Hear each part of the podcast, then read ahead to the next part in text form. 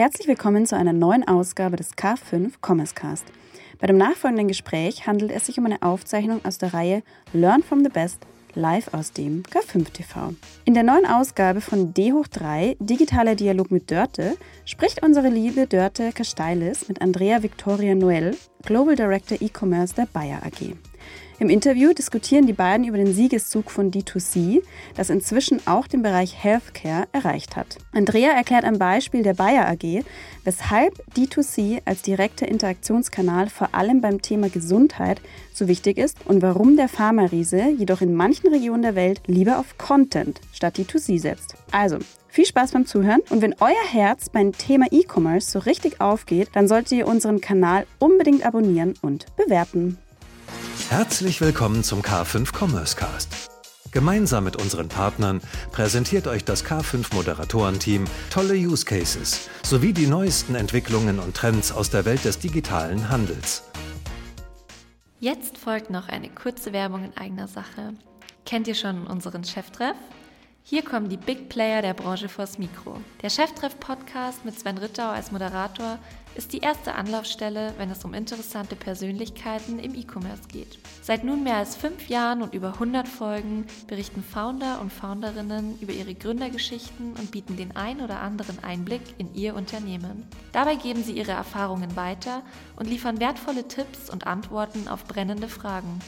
Es werden digitale Strategien und innovative Konzepte diskutiert, sowie heiße Trends und Newcomer der Szene vorgestellt. Hier lernt jeder die Gründer und Gründerinnen der E-Commerce-Welt persönlich kennen. Wenn du dich genauso für die Top-Player des Onlinehandels interessierst und von ihnen lernen möchtest, dann hör doch mal rein. Den Cheftreff-Podcast gibt es auf allen gängigen Streaming-Plattformen und auf unserer Website unter www.k5.de slash Cheftreff. Viel Spaß beim Hören und inspirieren lassen. Herzlich willkommen an diesem Donnerstag äh, bei D hoch 3 Digitaler Dialog mit Dörte. Ich habe heute zu Gast die liebe Andrea. Wir beide kennen uns schon lange, Andrea. Ja, genau. Und, äh, wir reden heute über das Thema äh, Direct to Consumer in Konzernen. Geht das? Wenn ja, wie und was äh, für Hürden haben wir da? Aber bevor wir da in dieses Thema jetzt einsteigen, will ich dich mal bitten, der ähm, Community, die gerade zuschaut oder die sich das auch im Nachgang ähm, in der Mediathek anschauen wird, dich einmal kurz vorzustellen, äh, wer du persönlich bist, wo du herkommst, wo du gerade stehst, ähm, welche Themen dich persönlich bewegen. Und da äh, spiele ich den Ball zu dir. Okay, super, danke. Erstmal lieben Dank für die Einladung. Gerne. Und ich freue mich natürlich, dass ich heute hier bin. Ähm, normalerweise mache ich gar nicht so viele ähm, solche Auftritte, aber ich dachte, äh, da du mich jetzt gefragt hast, konnte ich einfach nicht Nein sagen. Sehr gut. Ähm, genau, also und zwar, ähm, ja, wo fangen wir mal an? Also ich habe eigentlich, ähm, ich bin schon ziemlich lange im E-Commerce unterwegs. Ich würde sagen so seit 2009, 2008. Ähm, habe aber gar nicht so klassisch angefangen, sondern ich bin eigentlich so mehr und mehr in diesen Bereich rein reingerutscht, reingewachsen, fand das total spannend, wie wahrscheinlich viele von uns, weil ich sage immer, ich unterrichte auch an der Uni äh, inzwischen E-Commerce und ich sage immer zu den Studenten, wow, als ich quasi 16 war, da wusste ich noch nicht mal, also okay, so man Internet gab es natürlich ja, schon. Ja aber man wusste noch, konnte das noch gar nicht so richtig und äh, wusste gar nicht, äh, ja, dass man so etwas werden kann. Ähm, von daher, genau, also ich bin eigentlich ähm, norddeutsches Gewächs, ja, ich habe dänische, deutsche Wurzeln, ähnlich wie du, du kommst ja auch aus dem Norden mhm. ähm, und bin dann quasi, hatte Glück, dass ich relativ früh ins Ausland gegangen bin, gleich nach dem Abitur bin ich ins Ausland gegangen, habe ähm, spannende Projekte in China gemacht, habe dort schon für viele große deutsche Unternehmen gearbeitet, also nicht für die, sondern zusammen mit denen gearbeitet, Siemens, Böhringer Ingelheim, Volkswagen und habe auch so ein bisschen Industry einmal die ganze Palette kennenlernen dürfen, also total spannend. Hatte dann Glück, dass ich ähm, nochmal einen Sidestep machen konnte, beruflich, ähm, und zwar nach, äh, nach in die USA habe dann da ähm, ehrlich gesagt für eine Senatorin gearbeitet im amerikanischen Kongress. Oh, cool. mhm. ähm, das war eine wirklich tolle Erfahrung, ähm, aber ich habe schnell gemerkt, Politik ist nett, aber ich bin eher so Data Analytics bei den harten Fakten und äh, bin dann äh, sozusagen ähm, nach meinem Ausflug in den Kongress irgendwann nach äh, Deutschland zurückgekehrt und hatte dann äh, damals äh, das Glück, dass ich bei Bayersdorf eingestiegen bin. Ja. Mhm. Ähm, und in einer, damals dachte ich, ich würde kommen, um für den, also die haben damals den größten chinesischen Haarkosmetikhersteller gekauft. Und ähm, eigentlich hatte ich so verstanden, dass ich äh, starte, weil ähm, ich China-Erfahrung hatte, ja sehr viel und ähm, dachte, dafür würde ich dort einsteigen. Bin dann aber äh, im Vorstands, also der, der CEO hat damals sein Vorstandsteam aufgebaut ja. und dort bin ich dann äh, gelandet ähm, als zweite Mitarbeiterin, was sehr spannend war und ähm, ja, und habe dann sozusagen erstmal viel so Data Insights und so gemacht und bin dann halt immer mehr in den M&A-Bereich äh, gerutscht über dieses Thema und ähm, habe das dann eine Zeit lang gemacht und dann bin ich, und jetzt kommt die Überleitung zum E-Commerce, inspiriert ja. von, den, von den ganzen Unternehmen, wie wir, die wir uns damals angeschaut haben, die ganzen Startups, aber auch schon sehr viele etablierte Unternehmen, habe ich gedacht, ja, das kann ich ja eigentlich auch, ja, warum sollte ich das hier eigentlich mir weiter angucken? Ähm, und äh, dann hatte ich die Möglichkeit, sozusagen ein eigenes Unternehmen im E-Commerce zu gründen und ähm, habe dann Taschen- und Accessoire-Label gegründet und ähm, ja, das haben wir auch ganz klassisch. Also wir haben über eine Magento-Plattform angefangen, haben wirklich so, ähm, naja, wie, wie man das halt so macht aus dem Lehrbuch und ähm, das war auch relativ erfolgreich. Wir sind ähm, gut gestartet. Ähm, und haben auch relativ schnell sechsstellige Umsätze gemacht und so weiter und so fort. Dann habe ich mich allerdings ähm, ein paar Jahre später aus persönlichen Gründen dafür entschieden, ähm, irgendwann doch wieder in den Konzern zurückzugehen. Und ähm, ja, genau, dann bin ich wieder bei Bayersdorf eingestiegen und ähm, am Ende des, äh, habe da dann sehr viel E-Commerce-Themen, hatte wahnsinniges Glück halt da auf D2C zu arbeiten, auf vielen e- E-Commerce-Themen, ja, aber auch auf Content-Themen, CRM-Themen und so weiter und so fort. Wir haben die ganze, das ganze Marktplatzgeschäft aufgebaut, Cross-Border äh, E-Commerce und so weiter und so fort. Und ähm, ja, das ist so ein bisschen meine Vita, bis ich dann 2019 zu Bayer gewechselt bin, um dort halt aktuell den immer noch den E-Commerce-Bereich sozusagen zu verantworten. Das ist so ein bisschen mein Karriere-Background. Vielleicht was bewegt mich persönlich? Ähm, hattest du ja auch gefragt, ähm, ohne jetzt hier lange meinen mein Lebenslauf vorzutragen. Ähm, persönlich ähm, finde ich dieses ganze Thema Health total spannend, ja? ja. Also da bewegt sich so unwahrscheinlich viel, gerade auch Digital Health ähm, und aber auch im Therapeutics-Bereich, ja. Ähm, das ist einfach ein, ein, Wahnsinniger, der, ich glaube, der wird unsere Zukunft shapen. Ich selber bin auch ein großer Fan. Ich bin alles, was sozusagen schon am Konsumenten zugelassen ist, ja, bin ich das erste Versuchskaninchen, das sich meldet. Ja, das heißt, ich äh, nehme mir sämtliche Tracker, Devices, ich teste alle möglichen Apps, ja. Ähm, da, natürlich hat es viel mit, ähm, mit meinem Beruf, äh, beruflichen, aktuellen beruflichen Feld zu tun, aber einfach auch persönlich, man lernt total viel über sich. Das finde ich echt unwahrscheinlich äh, faszinierend, ja. Weil es ist ja irgendwie so, man geht einmal im Jahr zum Arzt, lässt sein Blut testen und ähm, dann weiß man Bescheid oder auch nicht, ja. Und ähm, mit diesen ganzen Digital Health Alternativen, aber auch natürlich für Preventive ähm, Healthcare oder aber auch um einfach Menschen zu begleiten, die bestimmte Diseases schon haben. Das ist so, was ich persönlich ganz spannend finde. Mhm. Ja. ja, die Leidenschaft, die teilen wir und meine äh, Prognose ist ja auch, dass das eben der nächste, das nächste große Ding wird. Ne? Also die Sparte in der, also wenn man jetzt an diesen, ich sag das mal so in mein Deutsch, ne, diesen Konzern Bayer, da wird ein bisschen klamm. Also mir dann, ne, denken wir so Riesenorganisation und so weiter, aber die Sparte ist ja, ähm, so wie ich das jetzt recherchiert habe, ist ja Consumer Health, in der du äh, bist und da eben das ähm, globale ähm, E-Commerce-Geschäft verantwortest. Da kommen wir gleich nochmal zu, was ihr da konkret ähm, heute schon tut. Ähm, ist nochmal dieser Schritt zurück, diese Metaebene, dass das Thema Consumer Health ja unheimlich gerade eine Demokratisierung erfährt. Also früher die Götter in Weiß, die haben dir gesagt, ob du noch ähm, zum Leben hast oder nicht. Und heute erarbeitet man sich das selber als Verbraucherin, ne? wie lange man noch hat oder welche Mittelchen man nehmen kann, damit es länger dauert. Ähm, das glaube ich auch, dass das eines der Riesenthemen in der Zukunft ähm, oder jetzt, es ist ja schon da, auch sieht man ja am deutschen Markt, was für Regularien jetzt kommen mit den Digas und so weiter. Und ähm, also die Leidenschaft teile ich und das finde ich auch sehr spannend, was da passiert. Aber jetzt mal konkret zu Bayer. Bayer ist ja ähm, neben der Wahrnehmung, dass das halt eine Riesenorganisation ist und da Medikamente gemacht werden und ähm, was auch immer alles genau ähm, ihr produziert, jetzt ja unbedingt jetzt erstmal nicht dafür besetzt in den Köpfen äh, der Verbraucherinnen, dass es ähm, da irgendwie ein Direct-to-Consumer gehen und ich gehe jetzt da auf www.bayer.de und kaufe mir mein Bepanthen und Aspirin oder was. Ja, mhm. also erzähl mal, was ihr da eigentlich so macht. Mhm. Ja, genau. Also erstmal ganz kurz, äh, damit alle das so den Kontext verstehen. Ja. Health ist der Bereich, der quasi nicht verschreibungspflichtigen Medikamente, so im deutschsprachigen mhm. Raum kann man das zusammenfassen. Im ähm, angelsächsischen Raum ist es nochmal ein bisschen anders, weil da sind viele ähm, Produkte natürlich viel einfacher verfügbar, als sie aktuell verfügbar sind im, äh, in den klassischen Apothekenmärkten. Ja, so, das heißt, ähm, dann vielleicht auch nochmal als Hintergrund, was auch wichtig ist, ähm, einige von unseren Produkten sind halt ähm, in diesem klassischen OTC, Over-the-Counter-Produktbereich ja. verfügbar. Andere Produkte sind halt eher wie Nahrungsergänzungsmittel, die auch in Food-Bereich fallen. Ja. ja?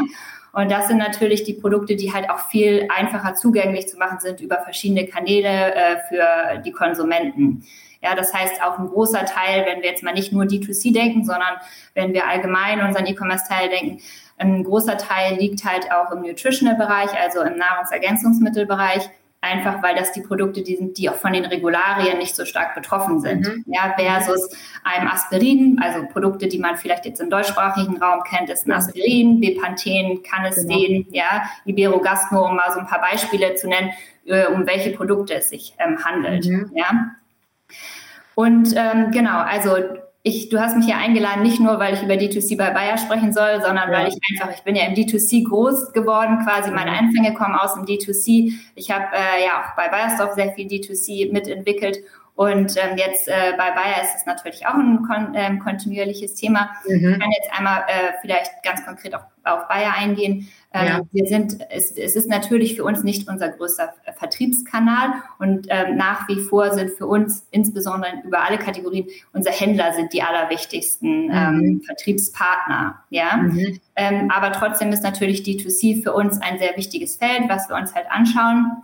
Mhm. Ähm, zum einen haben wir, was total spannend ist, in Japan, in Japan sind wir mit Elevit. Ähm, quasi Elevit ist das Produkt in Deutschland kennen, also es ist eben ein Frauenprodukt, hauptsächlich ein Frauenprodukt. Es gibt auch ähm, ein Männerprodukt. Ähm, und zwar ist es für die ähm, äh, Prenatal äh, Vitamins, ja, mhm. oder auch während der Schwangerschaft. In Deutschland nehmen die meisten Frauen Femibion, das ist das. Konkurrenzprodukt. Genau. Mhm. Genau, und ähm, allerdings ist Elevit, also wir sind, haben den Weltmarktführer. Komischerweise nur in Deutschland sind wir nicht so stark mhm, vertreten. Mhm. Und ähm, das ist natürlich, also zum einen ist es ein unwahrscheinlich spannendes Produkt, weil es ja ein hoch emotionales Produkt ist. Ja. Weil Frauen nehmen das Produkt natürlich, um schwanger zu werden, aber auch um mit den richtigen Vitaminen während der Schwangerschaft versorgt zu sein und auch nach, nach der Geburt, ja. So, das heißt, es ist ein sehr, sehr emotionales Produkt und das kann man natürlich halt auch über einen D2C-Kanal, der ja sehr viel Experience und aber auch sehr ja. viel Content bringen kann, ja, sehr nahe bringen. Und zum Beispiel sind wir in, in Japan mit Elevit ähm, haben wir ein reines D2C-Modell. Ja, unsere, ähm, also das mhm. ist äh, das ist sehr sehr spannend, ja, und das läuft schon seit einigen Jahren und das ist sehr erfolgreich unterwegs. Mhm. Ähm, so, das heißt für alle Bereiche, wo man halt wo man viel Content bringen kann, ist es prinzipiell auch sehr attraktiv, halt mhm. über D2C nachzudenken. Natürlich, weil D2C für uns, so wie wir das sehen, nicht nur ein reiner aus reiner Revenue-Kanal ist, ja, mhm. sondern es ist natürlich auch ein Kanal, wie wir mit dem Konsumenten interagieren können und mhm ähm, und agieren können. Ja, mhm. ähm, wir haben viele andere Produkte, wo wir halt auch sehr viel, wo wir gar nicht jetzt D2C machen, sondern wo wir halt auch auf, auf Content sehr stark unterwegs sind. So zum Beispiel machen wir gerade ein ganz tolles ähm, Projekt in Lateinamerika. Das ist auf Canistan, das heißt die Vagina Academy. Ja, sehr gut. Und, ja. Ähm, das ist zum Beispiel, da geht es um sehr viel Aufbau, also Vaginalpilz. Ja, mhm. kennen viele junge Frauen, viele junge Frauen wissen aber gar nicht, ähm, worum es sich sozusagen da handelt, tippen dann in ihren Computer, mir juckt es dort unten, ja, ja. und dann kommt natürlich ähm, äh, spielt uns das Internet sehr zugute, dass man halt sehr viel Content darüber curaten kann. Ja, mhm. dann das haben hat ja einen aufklärerischen Charakter dann ja auch sogar. Genau. Ja. Mhm. Das ist halt auch das Tolle bei vielen Produkten, dass halt sie Probleme, also dass es Lösungen sind zu, mhm. zu wirklichen realen Problemen, ja, und dass man da halt sehr viel Aufklärung betreiben kann und so weiter und so fort. Mhm. Mhm. Ähm, um nochmal auf das Thema D2C zurückzukommen, es ist natürlich ähm, nicht für alle Produkte möglich oder auch ja. sinnvoll, so würde ich das mal interpretieren, ja. Mhm. Ähm, weil wenn man jetzt zwei SKUs auf einer bestimmten Brand hat, dann macht es wahrscheinlich keinen Sinn, dafür einen E-Shop aufzumachen. Ja, ähm, so das, äh, das heißt, für uns ist, ähm, ist D2C eine, ein Mittel, wie wir halt auch mit dem Konsumenten arbeiten können, wie wir mit dem Konsumier ähm, con ähm, connecten können und ja. wie wir zum Beispiel auch Innovationen vorantreiben können. Ja, mhm. das sind zum Beispiel auch und es handelt sich eher dann um Themen, ähm, so zum Beispiel auch in Australien, wo wir halt auch über das Thema Women's Health oder ähm, ja, eher Women's Health gehen, wo dann halt Produkte connected werden. Also alle Produkte, die halt sozusagen in dem Bereich eher ähm, unterwegs sind. Mhm. Wir haben ja mhm. mehrere Produkte ähm, sozusagen. Mhm. Aber es geht dann halt auch Bepanthen connected dann, wenn das, wenn das Baby da ist und so weiter und so fort. Mhm. Wenn man das halt einbetten kann, dann macht das halt schon eher Sinn für uns. Wir haben mhm. auch ähm, super spannend. Wir haben auch investiert in Amerika in ein Unternehmen, das heißt CareOff. Ja, ähm, gesehen. Genau, das ist personalisierte ähm, Vitamine ja, sozusagen. Das mhm. ist auch sehr spannend. Das ist ähm, individualisiert. Man äh, wird halt sozusagen durch einen Fragenkatalog durchgeführt und bekommt dann ähm, sozusagen curated oder recommended die ähm, Daily mhm. Dose Vitamins. Mhm. Das ist auch sehr spannend. Mhm. Genau, das ist. Aber das heißt ja dann neben der, äh, sage ich das richtig, neben der Entwicklung aus dem Konzern heraus eigene Angebote wie in Japan äh, mit einem eigenen Produkt zu schaffen, ist es auch durchaus eine Strategie bei euch über Merchant Acquisition ähm, Themen, die passend sind, in den Konzern reinzuholen. Genau, also ich glaube, ähm, es ist so, dass in der Pharmaindustrie, das habe ich auch mhm. gelernt in den letzten Jahren, äh, ist man ja, ich würde mal sagen, mehr acquisitive als jetzt in ähm, ja, bestimmten anderen Bereichen. Ja. Bayersdorf mhm. ist ja eher ein etwas konservativer Konzern ja. gewesen, historisch. Ähm, und klar, im Pharmabereich guckt man sich da um. Es ist kein Muss. Ähm, es ist auch nicht, äh, dass ähm, ja, also es ist eine Option und wenn es als strategisches Feld definiert ja. ist, dann genau, dann kann es zu einer Akquisition kommen. Mhm. Genau. Und da vielleicht mal sozusagen jetzt mal so als Außenstehende diese Erfahrung, die, diese breite Erfahrung, die du jetzt hast, ne? also in so großen Maschinen wie in Bayersdorf oder wie in Bayer mhm. ähm, versus deiner eigenen Startup-Affäre, äh, äh, Erfahrung. Kann man auch so sagen. Kann man auch so sagen. Ähm, und jetzt vielleicht auch wieder sozusagen verantwortlich zu sein in diesem großen äh, Umfeld für Direct-to-Consumer-Zukäufe. Wenn man jetzt ein Startup zukauft in einen Konzern, ich meine, to be honest, da gibt es doch Reibung. Also, und es gibt ja Unterschiede in diesen beiden Welten. Ja. ja. Ähm, mhm. Was sind dann da so deine Erfahrungen und was könntest du jetzt vielleicht auch Zuhörerinnen, die in Konzernen sind und die sich mit ähnlichen Themen beschäftigen, mag ja auch eine ganz andere Industrie sein, sagen, auf was sollten sie achten, wenn sie in die Startup-Welt reingucken? Äh, wo sind da die Cultural Clashes oder die typischen Hürden sozusagen mhm. bis zwischen diesen beiden Welten? Ja, genau. Es kommt natürlich mhm. immer darauf an, wie, wie das Unternehmen, was akquiriert wird, wie weit ist das Startup oder ist das halt schon ja. weiterentwickelt, ja. Ähm, und natürlich auch, was ist der, warum hat man das akquiriert, um ähm, jetzt bestimmte Technologien selber zu integrieren oder um einfach einen bestimmten Markt zu besetzen. Also so, ich glaube, man kann das nicht pauschal sagen, aber wenn man jetzt prinzipiell hm, ist es so, dass natürlich sind diese kleinen Unternehmen ähm, etwas overwhelmed, ja, mit der würde ich behaupten, mit der äh, Anzahl an Manpower, aber auch Strukturen, ja, und vor allen ja. Dingen Strukturen von großen mhm. Konzernen, ja. Ähm, und was ich halt häufig selber auch äh, natürlich erlebt habe, die kleinen Unternehmen sind halt viel agiler, die ähm, äh, da wird nicht zehnmal abgestimmt und 50 Slides gemacht, sondern da wird halt einfach gemacht, ja. Ja, genau. Aber das ist natürlich, und es wird auch viel ähm, Technologie benutzt aus meiner Sicht, die große Unternehmen auf die große Unternehmen gar nicht so setzen. Ja, also ich mhm. habe halt viele, viele, viel Technologie, die ich quasi im Startup benutzt habe, haben wir später auch im Konzern wieder eingebracht, weil wir gesagt haben, okay, vielleicht können wir doch auf der Technologie arbeiten. Aber dann natürlich gibt es auch einfach große Konzerne, müssen sich an bestimmte Auflagen, ja, ja DSGVO und was weiß ich, äh, halten. Äh, in dem Sinne natürlich auch kleine Unternehmen, aber die sind einfach viel, ähm, viel agiler, ja, so dass man halt ähm, einfach viel vorsichtiger ist, mit wem man auch als Partner zusammenarbeitet. Mhm. Ja? Also es ist ja wahrscheinlich eben halt allein, wir hatten das im Vorgespräch ja besprochen, dass ihr eine Aktiengesellschaft seid und natürlich die Öffentlichkeit und die Aktionäre auf euch schauen, was ihr so treibt. Ne, es, äh, seid ihr natürlich gewissen Regularien auch unterlegen. Aber sag mal, welche Technik hast du da mitgenommen aus deiner Startup-Welt in die Konzernwelt? Gibt es da was Konkretes, was du benennen kannst? Ja, wir haben halt, ähm, also wir haben damals äh, schon, äh, also wenn es zum Beispiel um ähm, sich auf bestimmte Technologien, mit denen man im Amazon-Umfeld arbeitet, mhm. ähm, da gibt es ja sehr viele Unternehmen, die quasi auch Daten ja. scrapen und so weiter und so ja. fort. Und da gibt es halt bestimmte Technologien, mit denen man halt mehr Marktverständnis bekommt. Mhm. Ja.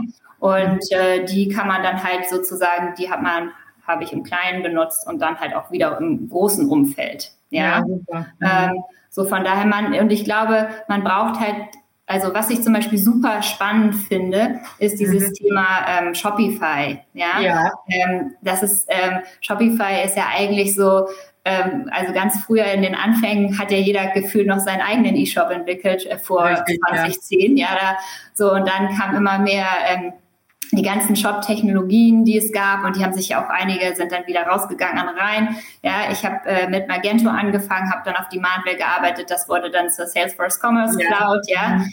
äh, dann gibt es natürlich inzwischen dann kam äh, Shopify und die Großen waren immer, oh nee, Shopify, das wollen wir nicht machen und so. Inzwischen äh, ist Shopify eine Lösung. Viele große Konzerne nutzen auch Shopify, ja, ja weil es einfach so eine Plug-and-Play-Lösung ist. Es genau. hat natürlich auch gewisse Limitations, hat nicht so ein riesen Content-System, ja. So, das heißt, ähm, aber es kann auch gut kon schon Content, ja. Man, und man, früher hatte man ja auch immer ein Shop-System und ein Content-System. Ganz genau. Man jetzt zum Beispiel auch nicht so. Da hat sich ganz viel getan. Und deswegen sage ich, kleine Unternehmen können halt pilotieren viele Lösungen, die dann sich halt auch in großen Lösungen wieder durchsetzen. Ich meine, wenn man heute Shopify anguckt, das ist eine wahnsinnige Lösung und Engine dahinter, ja, auch mit der ja. Partnerschaft mit Google. Äh, von daher ähm, aber muss nicht sein, dass das jetzt immer das, äh, also ich sage nicht, dass Shopify das Richtige ist, sondern ich, also ich selber finde es unwahrscheinlich spannend und man muss natürlich genau gucken, was ist der Bedarf und was brauche ich dahinter. Und Shopify mhm. am Ende, es kommt auch darauf an, wie das äh, Unternehmen aufgestellt ist. Ja, kleine mhm. Unternehmen, für die reicht ja auch häufig so eine, mehr eine Frontend-Lösung am Anfang Ganz und dann haben sie ein ERP und so weiter, während ja, große Konzerne, die haben ja, äh, die machen sich nicht Gedanken, okay, welches ERP baue ich jetzt äh, an mein, an mein Frontend ran, sondern das sind ganz andere Engine. Deswegen, um auch nochmal auf deine ursprüngliche Frage zurückzukommen, ähm, Unterschied ist natürlich, oder wie arbeitet man auch mit diesen Unternehmen zusammen? Sinnvoll ja. ist, glaube ich, meistens erstmal als Standalone äh, die ja. zu führen. Mhm. Ähm, das ähm, alles andere würde wahrscheinlich mehr kaputt machen als mhm. ähm, ja, als die Chance zu nutzen. Ja, weil einfach das Over alleine, äh, alleine so ein Unternehmen äh, buchhalterisch an einen ja. Konzern anzuschließen, das ist eine, fast eine Sache der Unmöglichkeit. Ja, ich weiß. Ich habe diese Erfahrung äh, schon ein paar Mal machen dürfen und die Diskussionen sind natürlich in größeren Umge Umgebungen immer wiederkehrend und immer die gleichen. Ne? Jetzt kommt das digital quer rein ach du meine Güte, wo hängen wir das auf, wo hängen wir das hin, was machen wir damit? Ähm, Standalone oder Integration in den Konzernen, da wird es einem ganz kalt ums Herz, ja. Und da äh, diese Diskussionen werden ja mannigfaltig auch im deutschen Mittelstand äh, geführt, ne? wie da das, was da gut und richtig ist. Ist es denn so, dass ähm, ähm, jetzt mal so in der Umgebung, in der du aktuell bist und auch als äh, globale Verantwortliche für die Direct-to-Consumer-Aktivitäten bei euch, ähm, dass ihr in den unterschiedlichen Regionen auch unterschiedliche Technik-Setups habt, weil das eine ist zugekauft, bringt was mit, das andere habt ihr vielleicht selber entwickelt, da habt ihr, keine Ahnung, Tüte irgendwas ausgewählt, ja, und darauf aufsattelnd, du bist ja international sehr erfahren und wir schwadronieren hier immer so ein bisschen aus unserer Dachfilterblase raus. Wie siehst du eigentlich so internationale ähm, Unterschiede im äh, Direct-to-Consumer-Geschäft? Ich meine, Japan. Frauenprodukte ist ja schon speziell, wahrscheinlich sehr anders als jetzt vielleicht in Europa oder so, stelle ich mir zumindest so vor. Hm. Ja, genau, es kommt gar nicht so sehr auf die Produkte, glaube ich, drauf an, es kommt mehr auf die, also jetzt ähm, etwas weg vom D2C auf die Händlerlandschaft, würde ich sagen, drauf mhm. an. Ähm, also so zum, und auch so ein bisschen wie E-Commerce funktioniert, ja. Ähm, zum Beispiel, wir haben ja auch sehr stark in, der, ähm, in Europa und Nordamerika die Rolle von Webseiten, spielen ja eine unwahrscheinliche Rolle mhm. immer noch, ja. Mhm. Während zum Beispiel ähm, in, in China spielen Webseiten gar nicht so eine große Rolle. Ja, da geht man halt auf Tmall oder JD ja. und so weiter und so fort. Also es findet halt ganz auf oder, oder im Social-Bereich findet es halt statt. Ja. Ähm, so das heißt, und von der Technologieseite, ähm, wir haben natürlich ein, ähm, so wie es im großen Konzern ist, äh, man versucht natürlich immer zu standardisieren mhm. und ähm, alle, also alle sind auf einem SAP-System oder äh, so haben wir natürlich auch für, äh, und macht ja auch Sinn, weil alles ist, sonst kann man das ja nicht zusammenbringen. Also mhm. das ist schon total sinnvoll, so wie die Konzerne strukturiert sind.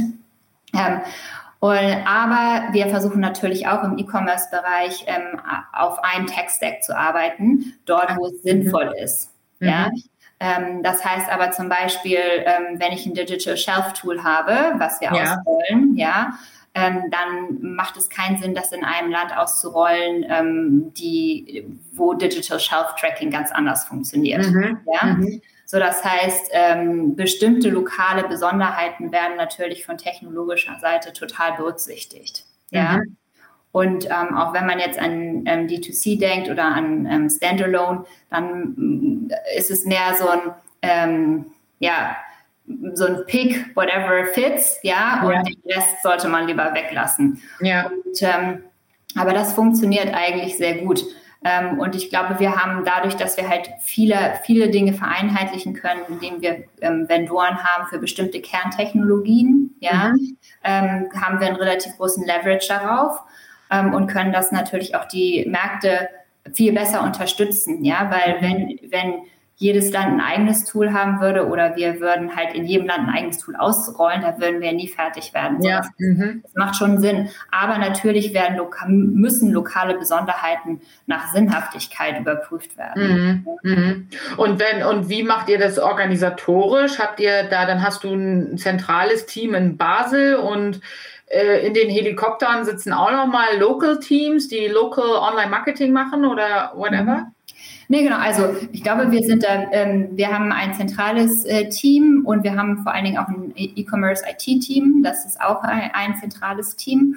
Mhm. Und dann haben wir natürlich, wir sind sehr stark über die Regionen auch gesteuert. Ja. Ähm, das heißt, äh, die Regionen sozusagen, wir gehen dann über die Region und dann die, sozusagen an die lokalen Märkte. Mhm. Und ähm, genau, das also heißt. Sozusagen nochmal für die Zuhörer ist das ja relativ abstrakt. Also da gibt es eine Region, die heißt Asia Pacific und mhm. ähm, in, da ist natürlich jetzt mal in die Tüte, ich weiß nicht, ob in China was macht, aber China natürlich ein gänzlich anderer Markt als Japan und da geht er dann sozusagen in die Lokalität der einzelnen Länder. Genau, genau. Wir gehen dann auch in den Dialog mit der Region und dann aber auch in den Dialog mit den einzelnen Ländern und dann wird halt, gibt es natürlich so, wie es in, ist, man macht halt äh, Jahrespläne, Budgetallokation, dann ja. wird welche Technologie wird genommen, ja, äh, welche Technologie äh, macht Sinn für die nächsten Jahre und die wird dann halt sozusagen implementiert, ja. Mhm. Ähm, und es kann auch sein, dass sich eine Region entscheidet, dass sie die Technologie nicht wollen oder nur in den drei Ländern ähm, und ähm, genau, oder dass sie eine lokale Lösung bevorzugen, das kann halt auch sein. Mhm, mh, mh. Und die, also das, das finde ich persönlich ja total spannend, also diese Heterogenität der Märkte. Ähm, und sozusagen, du, du hast dann in deinem Alltag ja mit allen möglichen Kulturen ja dann zu tun und auch über ähm, Zeitverschiebungen hinweg sehr wahrscheinlich, ja, ähm, mal früh morgens und spät abends Calls. Ähm, das äh, finde ich total spannend. Macht ihr das auch, dass ihr das seht, dass in den einzelnen Märkten unterschiedliche äh, Needs auch sozusagen von der Sortimentierung ähm, her da sind? Also leitet ihr das sozusagen aus dem Konzernhändlergeschäft oder ähm, O2C-Geschäft genau.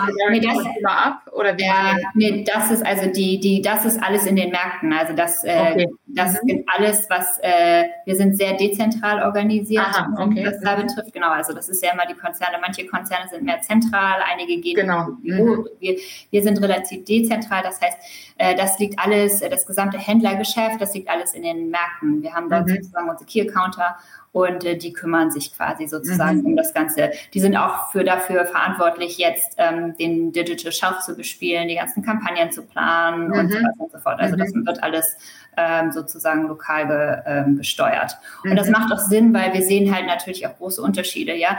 Gerade wenn man halt ähm, eine Anforderung an ein ähm, T-Mall ist eine andere als an ein, was weiß ich, Lazada oder Shopee in Südostasien und dann mhm. hat man halt quasi in, in Lateinamerika noch ähm, andere Player. Ja, mhm. in Amerika hat man Walmart, so das ist schon, das ist schon alles super wichtig, äh, dass das lokal quasi. Ähm, mhm. ähm, also das heißt, in den Regionen arbeitet ihr eben nicht nur sozusagen mit den ähm, stationären relevanten Händlern zusammen, sondern eben halt auch mit den relevanten Online-Playern, habe ich da rausgehört, mit über Marktplätze oder wie auch immer, was je nachdem äh, da gemacht wird. So ein Walmart ist ja jetzt wahrscheinlich jedem, der hier zuschaut, ein Begriff in den USA, ähm, dass da eure Produkte dann eben halt entsprechend stattfinden. Genau, also in, in den Märkten ist es halt, wir sind ganz klassisch strukturiert nach Omnichannel, äh, Pure Play, äh, mhm. D2C und, äh, und dann halt aber auch neuen Evolving Areas, so wie Quick Commerce. Also ähm, da gibt es ja immer mehr Player auch in dem Bereich. Ja. Ähm, genau, also wir haben ganz äh, die ganz klassischen Kanäle und dann je nach, das ist die Ausprägungen sind ja sehr individuell nach Land, Region und die, äh, ich würde auch sagen, die Maturities sind sehr unterschiedlich, während man mhm. halt auch Regionen hat, die schon super weit sind, die auch im Social Commerce ähm, sehr, aber auch aufgrund von Regularien, ja, also zum Beispiel in Südostasien, äh, Social Commerce ist wahnsinnig und macht total viel Spaß, ja, weil ja. man viel mehr machen kann und es ist viel dynamischer, aber auch die Menschen sind einfach äh, mehr gewohnt, in diesem Social Commerce ja. unterwegs zu sein, zu reagieren, zu kaufen und so weiter, ja, so dann kommt man halt wenn man dann nach Europa kommt und Social Commerce macht, äh, ist ja eher so Gerade in den letzten Jahren wird es zwar mehr werden, aber es ist im Verhältnis und auch aufgrund der Regularien noch relativ konservativ, ja. Mhm. So, das heißt, ähm, und, und du meinst, da spielen dann Regularien eine Rolle, dass man eben halt für Arzneimittel nicht werben darf oder was oder was sind das? Ja, genau, das, genau. Also es sind halt, ähm, also zum Beispiel ähm, welche, was für Kampagnen kann man machen, kann man mit Influencern mhm. arbeiten, ja, für welches mhm. Produkt und so weiter, was so, das ist natürlich total wichtig, dass man das berücksichtigt mhm. und, ähm, mhm. und je nachdem, was halt auch sozusagen möglich ist und auch wie die Perception in dem Markt ist, kann man dann halt sozusagen die Kanäle äh, bespielen. Mhm. Was, äh, vielleicht mal, gibt es was, was du sagen kannst? Macht ihr was konkret in Deutschland, was man so kennt hier als Verbraucherin im deutschen Markt? Im, im Social äh, jetzt. Oder überhaupt im äh, D2C oder irgendwas? Äh, Im D2C sind wir nicht mhm. unterwegs in Deutschland, genau.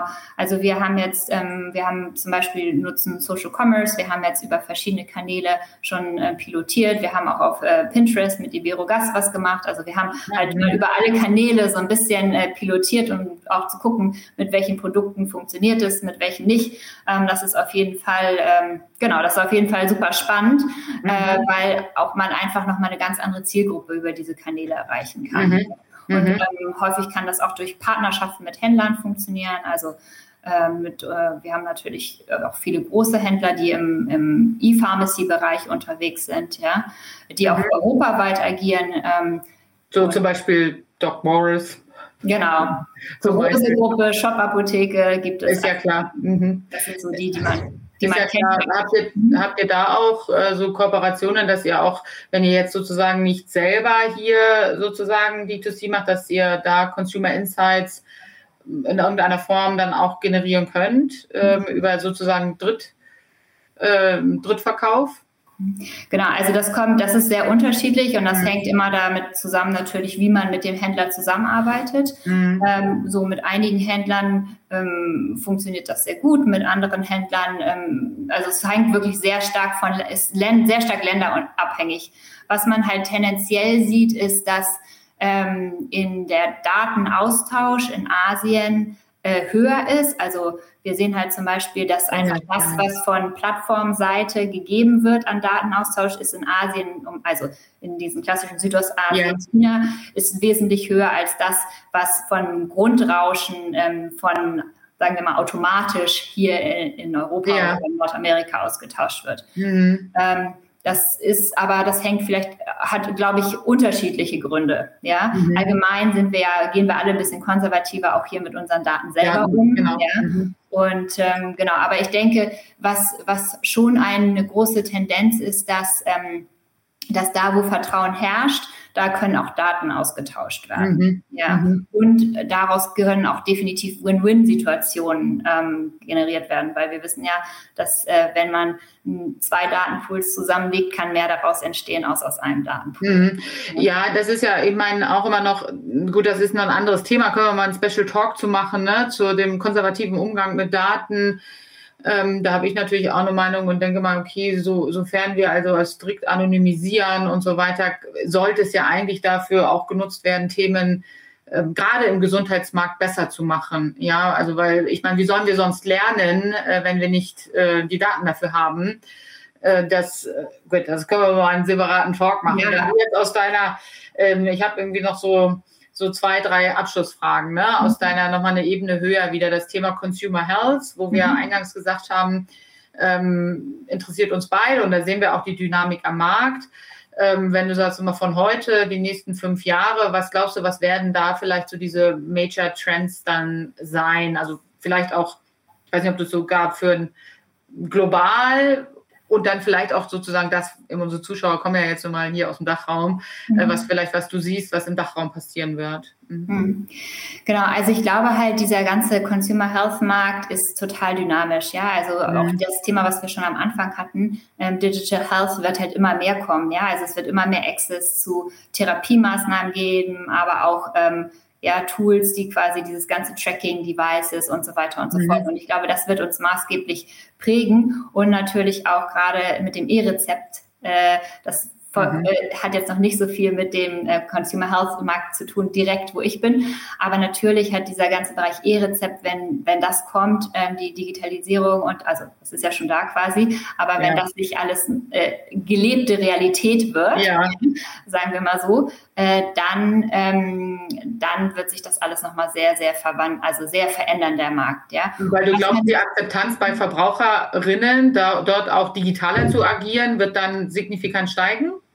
Ähm, ja, auf jeden Fall, hundertprozentig, weil es wächst ja auch eine Generation ähm, ran, die damit schon groß ja. geworden ist. Ja? Mhm. Und zum Beispiel, wir haben ja auch, Douglas hat ja jetzt auch äh, sich in den Apothekenmarkt eingekauft. Ja, ja genau. So, das heißt, der Markt formiert sich immer wieder neu und man sieht ja, ich weiß nicht, ähm, ob es äh, jetzt im, im Süddeutsch, also bei dir jetzt schon Made gibt, ja. Made ist ja quasi dieses Last Mile, ja. Man hat also Gorilla ist ja jetzt zwar für Lebensmittel, aber die letzte Meile, ähm, ja, war ja immer auch im E-Commerce das große Thema. Genau. Und zum Beispiel auch für uns, wenn wir sehen, ähm, ein Aspirin, wenn ich Kopfschmerzen habe, möchte ich jetzt haben. Ja, ich genau. will nicht auf äh, morgen kaufen, sondern es gibt bestimmte Produkte, die man einfach direkt verfügbar haben möchte. Und da sind mhm. zum Beispiel diese letzte Meile muss sich halt einfach weiterentwickeln und die ist total kriti also critical, ja. ja. So, das heißt, ich, also diese ganzen Health Trends, letzte Meile, aber auch ähm, der ganze ähm, ja, Pharmamarkt äh, mit neuen Playern, die da vielleicht reinkommen werden, ja, das ist einfach, ähm, ist super spannend. Da bewegt sich derzeit sehr, sehr viel. Mhm. Ja, also man sieht ja aus meiner Sicht die ähm, in Deutschland, also in Deutschland speziell ist das ja ein regulierter Markt durch die Bundesregierung, aber man sieht natürlich auch, dass die Bundesregierung sich äh, eigentlich aus meiner Sicht sehr klar in Richtung Digitalisierung entwickelt und versucht, die digitalen ähm, Themen zu platzieren. Ist natürlich, wenn wir so einen Markt jetzt, der gewachsen ist seit zig Dekaden, natürlich einmal umkrempeln, dauert das natürlich auch seine Zeit. Und da jetzt mal vielleicht nochmal ähm, zum Abschluss die Frage, wenn, wenn, wenn ihr diese Entwicklungen aus Konzernsicht, da kann ich mir vorstellen, dass ihr das auch sehr genau beobachtet, was da alles passiert. Ähm, Gibt es da konkrete Themen oder Projekte, die so mittelfristig, kurzfristig für dich anstehen, über die du sprechen kannst, ähm, womit ihr euch beschäftigen werdet jetzt als Bayer AG? Oder mhm. als Direct-to-Consumer Verantwortliche bei der Bayer AG? Mhm, genau. Also ich kann jetzt natürlich keine Projekte verraten, an denen wir ganz konkret arbeiten. Aber ich glaube, wir haben ja, wie gesagt, auch eben in dem Punkt davor, wir haben schon an also viele Punkte berührt, ja, mhm. die wir uns natürlich weiter anschauen, insbesondere diese Dynamik in dem Markt, ja, wie die, wie äh, wie sich dies verändern wird. Ähm, wir werden natürlich weiter mit unseren ähm, strategischen Partnern arbeiten. Halt quasi auch gerade die Nähe zum Konsumenten ist halt total wichtig für uns. Ja, auch das gesamte D2C-Umfeld gucken wir uns natürlich an und schauen, wo macht es Sinn für uns auch mitzuspielen. Auch ein wahnsinniges Thema ist natürlich für uns selbst wenn wir diese Inseln im D2C haben, wie können mhm. wir das wieder in den Konzern reinbringen? Ja. Mhm. Ähm, weil ähm, auf der einen Seite äh, kann es unsere Innovation verändern. Es kann natürlich, also es sind ja waren auch viele Datenpunkte, die man darüber generiert. Mhm. Ähm, dann ist natürlich auch ein, ähm, ein großes Thema, sich ähm, Journeys holistic, also sozusagen Patienten-Journeys ähm, gesamtheitlich anzuschauen. Ja, ja. das heißt, so das ist auch ein äh, ist auch ein sehr sehr großes Thema für uns. Ja, und, ähm, und dann auch einfach über die Investitionen, also die wir jetzt schon getätigt haben im, im, im Digital Health Bereich. Ja, OneDrop ist ja eine, ähm, Ada Health ist eine andere. So, ja, da ist es halt total wichtig, ähm, dass wir halt weiter schauen, wie wir, wie wir uns dort weiterentwickeln. Mhm, mhm. Also Shoutout to all Startups uh, listening to us. Ja, vielleicht seid ihr mal Target von der Bayer AG. Kann ja vielleicht sein. Ja, ähm, klar. Also immer gerne schreiben, wer schöne Ideen hat. Genau. ähm, die zum Abschluss. Ähm, äh, so Rückblick auf deine Karriere bis jetzt mal so Hand aufs Herz. Äh, was nervt so richtig am Konzernjob? Kannst du das sagen jetzt? Ich finde, das ist immer so tagesabhängig, oder? Ja. Wenn manche Tage läuft, also ich glaube, das ist so ein bisschen so in jedem Job. Ja. Ähm, so, ähm, aber ich, also vielleicht darüber haben wir noch gar nicht gesprochen. Ich glaube, dadurch, dass ich halt einmal alles selber gemacht habe, genau. ja, mhm. ähm, hatte ich halt, ähm, und ich will das jetzt auch nicht herauszögern, aber dadurch hatte ich halt echt viele Möglichkeiten, das halt im Konzern mit einzubringen, weil ähm, ich habe selber, ich habe selber von einen Shop aufgebaut und so weiter und so fort. Und das jetzt natürlich mache ich das nicht mehr selber. Ja, das mhm. geht ja auch gar nicht. Aber ähm, so das, äh, das hilft total und manchmal fehlt mir das auch, um auch ja. was nervt so richtig, ne? Äh, ja. Weil nicht einfach so ist, okay, jetzt mache ich mal kurz, ja, ja sondern äh, manchmal ist es dann natürlich so, oh, jetzt müssen wir lieber hier nochmal abstimmen und da nochmal abstimmen, ja. ja.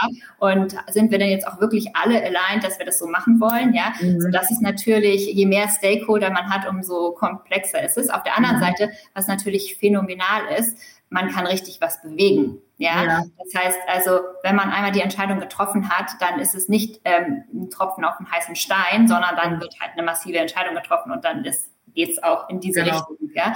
So, das heißt, und je nachdem, was für einen Tag man dann hat, ob man, ob man gut vorankommt oder nicht gut vorankommt, ist es dann halt ein guter oder ein nerviger Tag. Ja, ja da bin ich bei dir, das ist in jeder Umgebung genau das Gleiche. Ne? Also ich habe jetzt mal mitgenommen, im Konzern ist natürlich Budget da. Wenn dann Entscheidungen getroffen werden, dann geht es auch los. Aber bis die Entscheidung kann es vielleicht schon mal ein bisschen länger dauern, als es vielleicht in einer äh, kleineren Umgebung wäre. Was ich finde ja zum Beispiel nicht, dass es immer heißt, nur weil es kleiner ist, ist es agiler.